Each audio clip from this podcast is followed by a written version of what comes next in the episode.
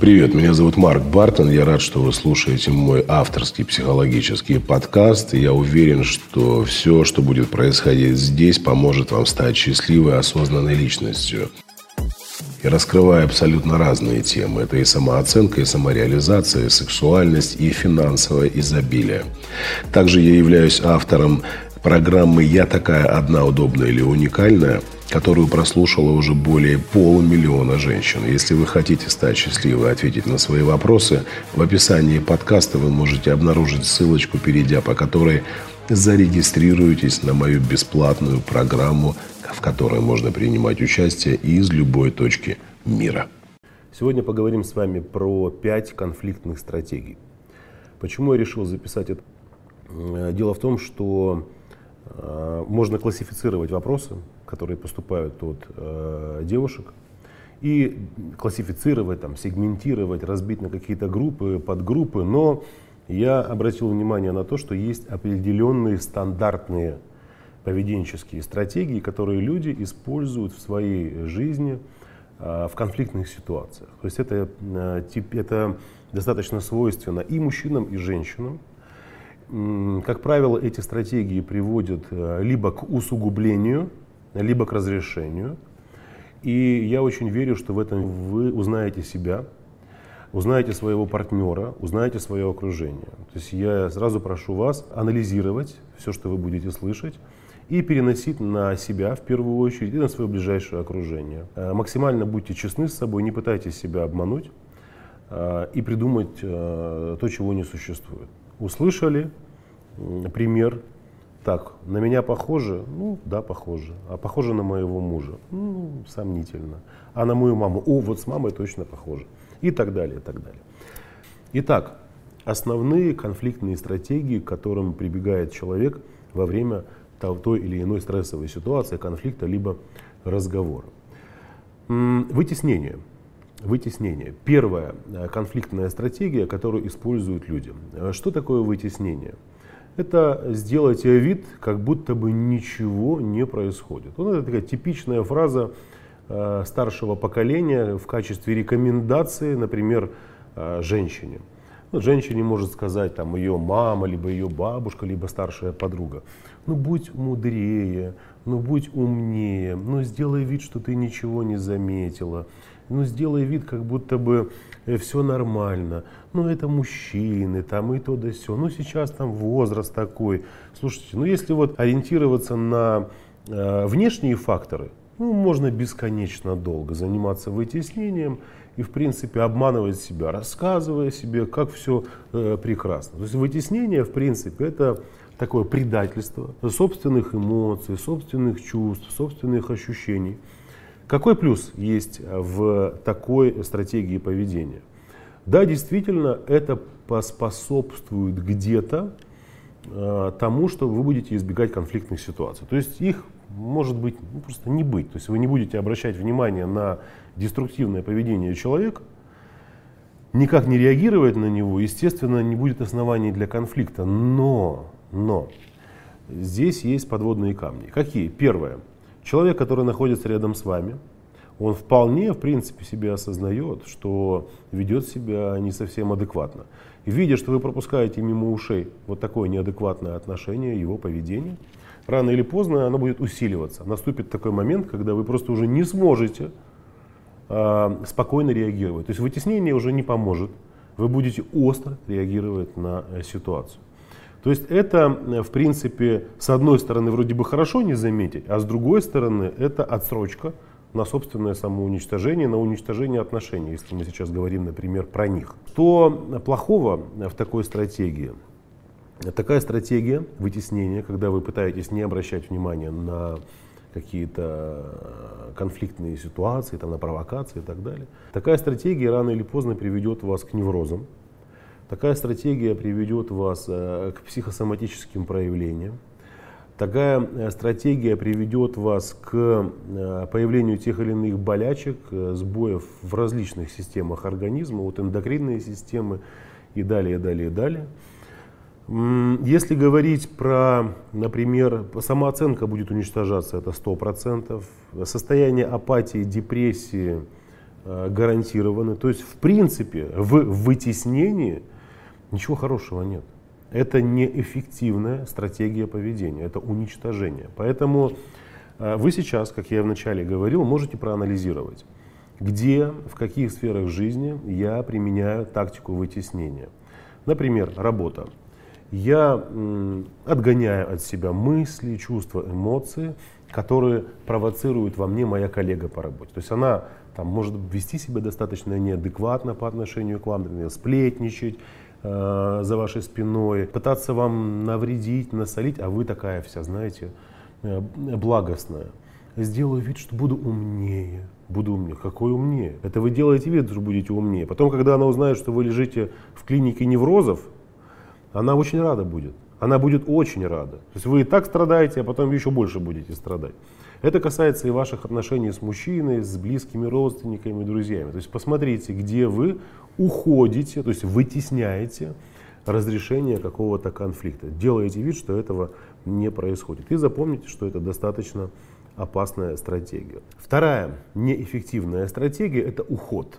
Это уход. Где-то они немножко похожи с вытеснением, и иногда даже можно иногда даже можно а, перепутать вытеснение и уход, но это совершенно а, две разные стратегии.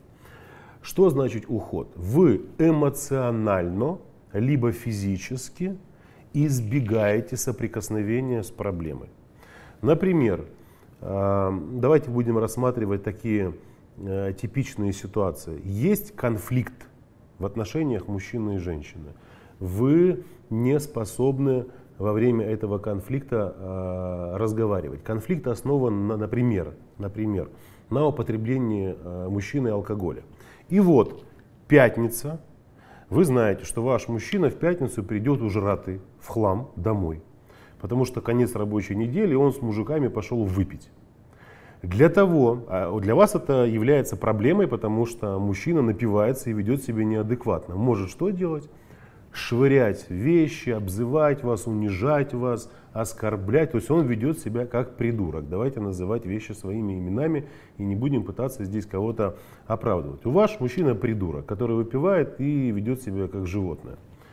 Что вы делаете? Вместо того, чтобы в состоянии, когда он абсолютно трезв и более-менее адекватен, если он адекватен, решить этот вопрос, вы в момент самого конфликта, еще не состоявшегося в тот день, когда он придет ужратый, заранее что делаете? Первое. Что значит уйти? А, не созваниваетесь с ним вечером и не пытаетесь как-то взаимодействовать. Либо вы уезжаете к своей маме, либо к подруге. То есть вы осознанно дистанцируетесь от человека для того, чтобы не стать участницей какого-то конфликта. Что в этом хорошего? Здесь, конечно, женщины многие, многие могут сказать, так это же такая мудрая жена. Этот придурок нажрался, она ему разрешила вот прям прожить это состояние. Он пришел домой, а там ругаться не с кем и лег спать. Ну, если для вас это образцово-показательные отношения или просто хотя бы нормальные человеческие отношения, окей, продолжайте так размышлять. То есть, в принципе, да, вы избежите конфликта. Вы избежите ссоры, он придет домой пьяный, он на вас не наорет, он вас там не обзовет, хотя он может вас это, вам это сделать и по телефону. Вот. Э, и вроде бы с одной стороны все здорово и прекрасно, а по утрянию он протрезвел и все хорошо. А с другой стороны, чем, опасен, ну, чем опасна эта стратегия ухода? Проблема не решается. Она просто не решается. Она существует, она вносит изменения в вашу психику, в вашу самооценку и никаким образом решения не предвидится. То есть постоянно убегать от решения проблем, это значит оставить проблемы существовать, оставить их э, в стадии активной, то есть в стадии уничтожения. Примеров можно массу приводить. То есть вы тоже сейчас проанализируете, в каких ситуациях вы чаще всего уходите от решения какого-то вопроса, от решения какой-то проблемы. В отношениях с мужчиной, родственники близкие, друзья, это ваша, например, это работа, коллеги по работе. Наверняка, проанализировав, вы сделаете для себя выводы и поймете, что, например, стратегию ухода я чаще всего применяю на работе и в отношениях с мамой, например. Или чаще всего я применяю эту стратегию с мужем и, например, в общении со своими друзьями, а может быть вообще везде. Но стратегия опасна тем, как я уже сказал, проблема не решается раз, для психики это очень опасно два, для самооценки опасно три, для физического здоровья опасно четыре, то есть там психосоматика не заставит вас э, долго ждать. Обязательно появятся проблемы, и организм э, будет оповещен о том, что что-то происходит небезопасно для тебя. То есть ты находишься в месте, где тебе находиться нельзя, либо в тех состояниях, в которых а, твой организм страдает. Поэтому запомните эту вторую стратегию, это стратегия ухода. Третья конфликтная стратегия – это компромисс. Сейчас могут сказать, это же прекрасно, Марк. Компромисс. Я не говорю, что это плохо, но не говорю, что это прекрасно. Но кто-то из вас может возмутиться. Компромисс – это же шикарная вещь. Надо идти на компромисс, надо договариваться. Попробуем разобраться, что такое компромисс. Компромисс – это частичное удовлетворение потребности либо запроса одного из партнеров. Представляете? Не полное удовлетворение, а частичное.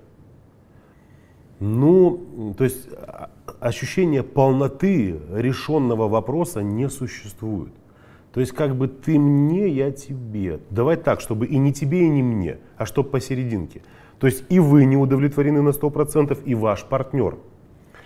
А, компромиссы бывают разными, здесь, а, безусловно, не поспоришь. Они могут быть, знаете, если брать шкалу эмоциональную и смотреть там по 100-бальной э, шкале, да, там можно давать какие-то оценки, говорить, оценивать, например, значимость вопроса, да, то есть там, клиент ко мне, когда обращается, мы с ним по такой эмоциональной шкале работаем. Например, он говорит, для меня важно решить такой-то вопрос. Насколько это важно? Давай по 100-бальной системе проверим. Говорит, ну, там, процентов на 10. Ну, значит, не так важно. Начинаем разбирать, подробно оказывается, вообще не важно. А почему там другие а, причины выскакивают? Или наоборот, человек говорит, там, ну, 100%. Это прям важная проблема, важный вопрос, мне нужно решить. Вот когда мы сталкиваемся в каком-то споре, в выяснении каких-то отношений, и приходим к компромиссной тактике, к компромиссному решению, где нет а, полного удовлетворения потребности, это опасно. Чем? С одной стороны, вроде бы э, произошло рукопожатие, ну, может быть в прямом смысле, а может быть так пожали друг друга руки мысленно, как бы и тебе, и мне, и все хорошо. Но так как осталось э, такое, знаете, легкое чувство голода и легкое чувство самообмана, что это рано или поздно приведет к чему? Что накопленная обида за неполное удовлетворение потребности либо запроса выстрелит где-то в другом месте. Обязательно. То есть конфликтоген просто-напросто будет перемещаться э, в э, поле вашего пространства. То есть если была, например, вы там решили какой-то вопрос с мужчиной, и полного удовлетворения вашего запроса не было, и вы э, соглашаетесь на правила озвученные, на договоренности озвученные только потому, что и мужчина где-то уступил, чего-то лишился, и вы. И только это вас сдерживает, обязательно вы в другом месте где-то будете более требовательны, либо более агрессивны. Поэтому компромисс, он хорош только при полном удовлетворении запроса. Это достаточно сложно, это достаточно трудно, и для того, чтобы к этому прийти, нужно действительно обладать определенной мудростью и премудростью, и э, дипломатичностью, и э, разбираться и в своих желаниях, и в своих эмоциях, потому что очень часто мы выходим с какими-то э, желаниями своими, а начинаем потом со временем э, понимать, что они как бы не столь важны для нас были. Можно было бы здесь пойти вообще полностью навстречу своему партнеру и сказать вообще окей. Да? То есть почему я не уступаю полностью, тоже хороший вопрос, об этом мы как-нибудь еще поговорим. Поэтому сейчас тоже я предлагаю вам провести такой анализ, посмотреть, как часто вы идете на компромисс, например, со своим мужчиной, со своей мамой, со своими коллегами, друзьями, со своим руководителем. Вот я вам приведу такой пример. Девушка, э, ну, достаточно взрослая, 27 лет, она проживает на одной жилплощади со своей мамой. У нее есть своя комната, у мамы своя комната. Отношений нет ни у девушки, ни у мамы, то есть они сами по себе. Есть там кошечка, собачка, какие-то попугаи, рыбы. Вот. И они вот живут вот такой жизнью. Каждую пятницу или там каждый четверг э, в доме генеральная уборка. Э, но при этом, э, при этом есть договоренности, что потом на протяжении всей, на протяжении всей недели дочь не занимается никакими домашними делами. Она не моет посуду, она не выбрасывает мусор, она не пытается там как-то следить за чистотой на кухне, в ванной комнате. Почему? Потому что у них с мамой, это реальная история, была договоренность э, следующая. Я выделяю один день в неделю на генеральную уборку и делаю ее. После этого меня вообще не трогай. Мама говорит, хорошо, договорились. Договорились. Представьте себе, она сделала генеральную уборку. И потом с чувством выполненного долга занимается своими обычными делами. Где-то забыла тарелку убрать грязную, где-то оставила пасту, где-то бросила расческу с волосами, где-то не убрала за собой мусор, где-то не заправила постель. Вы знаете, к чему это приводило все время? К тому, что мама которая пошла на компромисс с частичной удовлетворенностью своего запроса, чтобы дочка помогала ей по дому, она начала а, проявлять агрессию в других сферах общения их. То есть обесценивать ее как специалиста, обесценивать ее внешность. Почему? У нее возрастала обида и недосказанность, ощущение несправедливости. То есть получается, она один день тратит на то, чтобы убраться, навести порядок, а я всю неделю, как служанка, за ней все подбираю. Между двумя этими э, женщинами возникали конфликты, постоянные, до тех пор, пока они не пошли в терапию и не проработали этот вопрос. Поэтому все, что касается этой стратегии компромиссной, как я еще э, говорил уже, опасно тем, что либо э, удовлетворенность одной из сторон частичная, а вторая сторона удовлетворена полностью, либо обе стороны удовлетворены частично – Поэтому тут надо понимать, где вы идете на обман и где вы жертвуете собой. Как только начинаете жертвовать тем, что для вас ценно, будьте готовы, что вы попросите должок, но где-нибудь, возможно, а, в другой позиции, в другой сфере. Это была а, третья такая стратегия конфликтная, это компромисс. Четвертая конфликтная стратегия – это конфронтация. Если говорить э, прямым э, текстом, это знаете, кто кого. То есть вы идете в конфронтацию для того, чтобы уничтожить своего оппонента. Никаких послаблений, никаких договоренностей, никакого компромисса, вообще ничего, никакого вытеснения, никакого ухода от решения вопроса. То есть вы выбрали тактику простую. Догнать и уничтожить.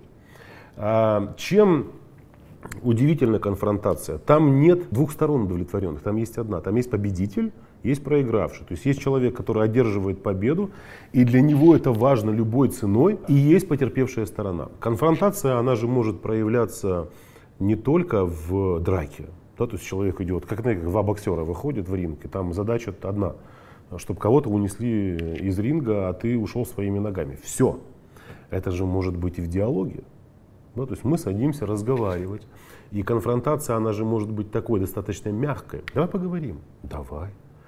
И во время этого мягкого разговора человек, придерживаясь этой тактики, прибегая к логически рациональным приемам, заставляет другого человека признать свою неправоту, свою неполноценность, свои ошибки и сдаться. Сказать типа, да, все, я сдаюсь. Либо это действительно конфронтация открытая, прямая, с проявлением агрессии, когда человек делает все возможное, чтобы уничтожить и подавить и посмотреть своего раздавленного врага. Чем, с одной стороны, здесь же можно найти такой позитив, то есть если это взаимоотношения с посторонними людьми, то есть если это просто взаимоотношения с обществом, и кто-то решил нарушить ваши границы, и вы пошли вот в такую конфронтацию с человеком, сначала дипломатично, но это тоже конфронтация дипломатичная. Вы заходите в конфликт и говорите, дружище, там, дорогая моя, если ты позволишь себе подобные высказывания, либо что-то еще, будет так, так и так. А человек говорит, там мне пофиг. Вы что делаете? Вы либо идете, либо убегаете, как мы до этого говорили, да, уход, там, вы делаете вид, что ничего не заметили. Это если мы говорим про внешний мир. про людей, которые не являются частью нашей жизни. Такое часто бывает, и здесь действительно отстоять свои границы даже при помощи какого-то агрессивного поведения, если человек не, не понимает, ну, ну да, хорошо. А если мы говорим про свое окружение близкое, там, муж, жена, родители, друзья, коллеги по работе, люди, с которыми мы постоянно взаимодействуем, и здесь уже как бы получается, что конфронтация приводит к формуле победитель, проигравший. И с одной стороны победитель на коне, проигравший повержен, но радоваться не надо. Вы своей победой придумали, создали себе кого? Врага, самого настоящего, который, затаив обиду, будет делать все возможное для того, чтобы, первое, дождаться вашей ошибки, а возможно, где-то из-под тяжка ответить. То человек, который э, чувствует себя незаконно, так, не по справедливости обиженным, считает, что по отношению к нему были несправедливы, он может затаить обиду. Во что это превратится? Большой-большой вопрос. Задайте себе его сейчас. С кем я чаще всего в своем окружении прихожу к конфронтации? Муж, там, либо жена, если мужчина смотрит, это начальник на работе, еще кто-то, подруги, родители, окружение. Почему я это делаю? То есть понятно, что там можно разбирать, почему люди часто проявляют агрессию. Об этом мы говорим на в нашем курсе «Я такая одна, удобная или уникальная». Поэтому это была четвертая стратегия конфликта, конфронтации. Я надеюсь, что если вы себя узнали, либо свое окружение, вы также сделаете для себя э, выводы. И напоследок, ну, конечно же, надо же завершать все на позитивной ноте, на мажорной. А, это сотрудничество. Это пятый вид э, такой конфликтной стратегии. Сотрудничество. Начинается конфликт, два партнера садятся друг напротив друга и говорят, любимый, любимая, давай посотрудничаем. Да? Ну, то есть давай договоримся. Договоримся, это значит, где будет присутствовать полное удовлетворение твоего запроса и моего. Это называется сотрудничество. Потому что все-таки это касается и бизнеса, правда? Когда э, присутствует сотрудничество, когда присутствует договоренность, то оба партнера чувствуют себя полноценными в отношениях, оба партнера а, понимают и осознают, что их чувства, эмоции, ценности, желания, а, потребности, все это ценно и важно для моего партнера. Поэтому сотрудничество это а, самый наиболее эффективный из видов стратегий в конфликтной ситуации, в разрешении любого вопроса. Когда конфликт заканчивается по формуле победитель равен победителю. Это, знаю, представьте себе двух людей одинаковой комплекции, а, одинакового роста, с одинаковым объемом желудка, то есть с одинаковой пропускной способностью э, гастрономической. То есть они одинаково могут съесть и обратно это все, значит, выпустить. Все одинаково. И вот они садятся с одинаковым аппетитом. Сели, на столе лежит э, 10 э, больших хинкали, такие хорошие, знаете, огромные, блин, мясистые, 10 штук. Один говорит, мне 6. Он говорит, почему? Ну, потому что я голоднее. Я сегодня не завтракал. Он говорит, подожди, я что, виноват, что ты не завтракал? Но я завтракал. Но это же не говорит о том, что из-за того, что ты не позавтракал, я должен съесть на одну меньше. То есть ты будешь есть 6, а я 4. Нет, но ты же понимаешь, что если и начинается спор. Справедливый спор? Конечно же нет. Конечно нет. Вот очень часто в отношениях такое же и происходит. Когда э, либо мужчина, либо женщина считают, что его ценности, они наиболее важны. Мои э, интересы наиболее важны. Или э, в момент, когда мы еще и говорим, например, про свои ценности, задеть чувства другого человека и сказать, ой, да это же не твои вот эти э, херня, это твоя с наращиванием ресниц. Вот. У меня это, это же рыбалка, это же целый ого, процесс, а это что такое? А для нее наоборот какой-то придурок стоит на берегу, что-то бросает, вытаскивает, бросает, вытаскивает, а у нее там ресничка к ресничке, ресничка к ресничке. Для нее может быть рыбалка э, занятием сумасшедшим. А, а сотрудничество о чем говорит? Я ценю тебя, я ценю твои интересы, твои ценности, твои потребности – так же, как ты, все то, о чем я сейчас сказал. Давай будем уважать друг друга и посотрудничаем, договоримся. Вот эта формула победитель-победитель, она обеспечивает максимально сэкономить свои энергозатраты, э, держать в безопасности свою психику, поспособствовать тому, чтобы иммунная система и вообще наш организм работал более или менее нормально, мы не подвергали его опасности. Я думаю, что и вы, проведя анализ, можете посмотреть, где вы используете вот такую стратегию сотрудничества, конфликтную стратегию сотрудничества. Конфликт, и вы договорились. С кем у вас это получается сделать? С мужем? С мамой, с папой, с коллегами по работе, с начальником, с подругой своей? Анализируйте. Я э, очень верю в то, что определив э, свою конфликтную стратегию, вы сделаете выводы и все-таки попробуете э, внести какие-то изменения в свою жизнь.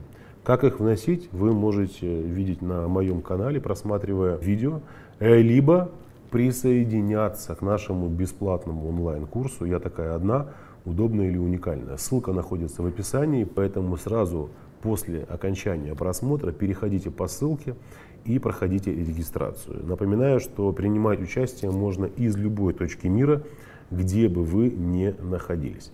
С вами был Марк Бартон. Увидимся в ближайшее время и пока-пока.